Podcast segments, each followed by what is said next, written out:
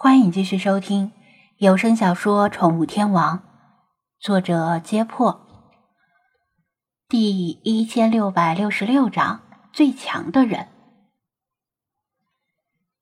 张子安没有安慰他，像他这样的强者根本不需要他的安慰，他也不能够理解他的痛苦。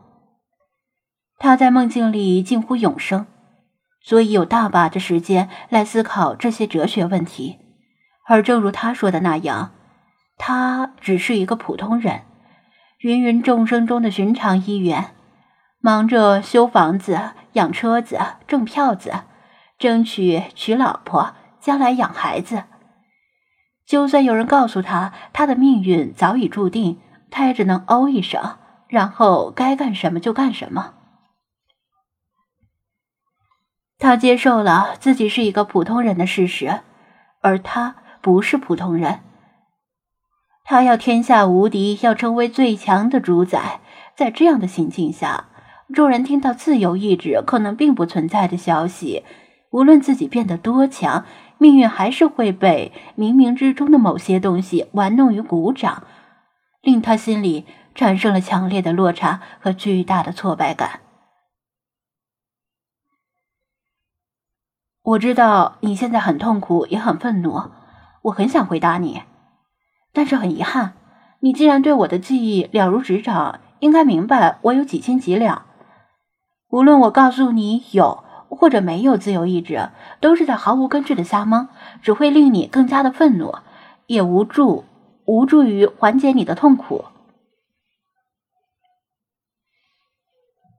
他斟酌之后，决定说实话，因为他的科学素养远在他之上。他瞎扯什么都会被他识穿，激怒一个正在气头上的人，只会令他的下场更惨。话一出口，他就做好了他更生气的思想准备，却没想到他笑了笑，今天第一次笑，温和的问道：“你想不想成为人类之中最强的人？”他愣住了。谁在中二时期没有梦想过自己成为最强的人呢？成为体育巨星，成为环球影帝，成为世界首富，成为地球之主。只不过随着长大，梦想被现实打击的体无完肤而已。哈哈，我说的最强是真正意义上的最强，不像老茶那样。只是教你几招花拳绣腿的功夫，在现代社会，功夫能干什么？能以一敌十，还是敌百？他笑道，笑容却令他感觉有些脊背发冷。想必你很清楚，在梦境世界里，我可以控制一切。他像是满怀期待的说道：“我可以让你遍体鳞伤，濒临死亡，无限接近于死亡，心跳和呼吸都停止，只差脑死亡而已。然后下一秒又复原如初，如此循环，生而复死，死而复生，经历无数次循环。你应该知道这样。”会产生什么后果吧？我操！张子安毛骨悚然呢，差点尿裤子。星海经历了这样的无数次循环，成为量子猫；菲马斯经历了类似但是弱一些的无限循环，获得了危机预兆能力。看似令人羡慕，但如果让他们有选择，他们恐怕宁愿放弃如此强大的能力，换来普通而平安的一生。作为万物之灵的人类，他肯定比猫狗要强得多。如果也经历类似的循环，即使到不了星海的程度，至少比菲马斯更厉害。要说人类最强，还真不是胡说八道。这并非虚言恐吓，他绝对有能力说到做到，但这个过程相当于地狱的无穷次密。别说是无穷次，就算是濒死一百次，到最后一定是只求速死了。他一步步向他走来，满面春风，而他吓得步步后退，直到退到悬崖边无路可退为止。不如第一次就从坠崖开始吧，你看怎么样？他巧笑倩颜，看了一眼几百米高的悬崖，抬手轻捋鬓发，语气轻松的。像是跟他商量晚饭吃什么。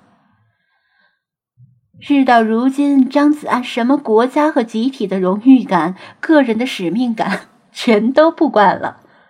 如果他知道任何机密，肯定会马上 招供来换取一死。但可惜，他连这点筹码都没有。你这是图啥呀？我不值得你费时间这样折腾呀！他欲哭无泪，他认真的看着他。等你成为量子狗啊呸，量子人之后，咱们可以互相参详一下，试试你到底能不能自由选择你看到的诸多未来。这比我自己闷头研究更有效。你也很期待成为人上人是吧？有了这样的能力，想要多少妹子都能手到擒来。我一点也不期待，求您了，放过我吧！只要你放过我，让我做什么都行。张子安已经放弃了尊严，他曾经说过，下次再遇到他时，他一定会让他求他。如今他实现了诺言。这女人，不是这蝴蝶太可怕了。他现在也开始诅咒命运，为什么让他摊上这么一只美丽至极又恐怖至极的精灵？他似乎就在等他这句话。哦，真的，真的，你让我死我都答应。他颓然说道。可惜他不会让他死的。他死了，他也会消失。太好了，他笑逐颜开，像个小女生一样欢喜的鼓掌。你也别演戏了，直接说吧，让我干啥？他无力的叹息，他敛去笑容，恢复冷艳之姿。今天白天你遇到的那个女生。还记得吧？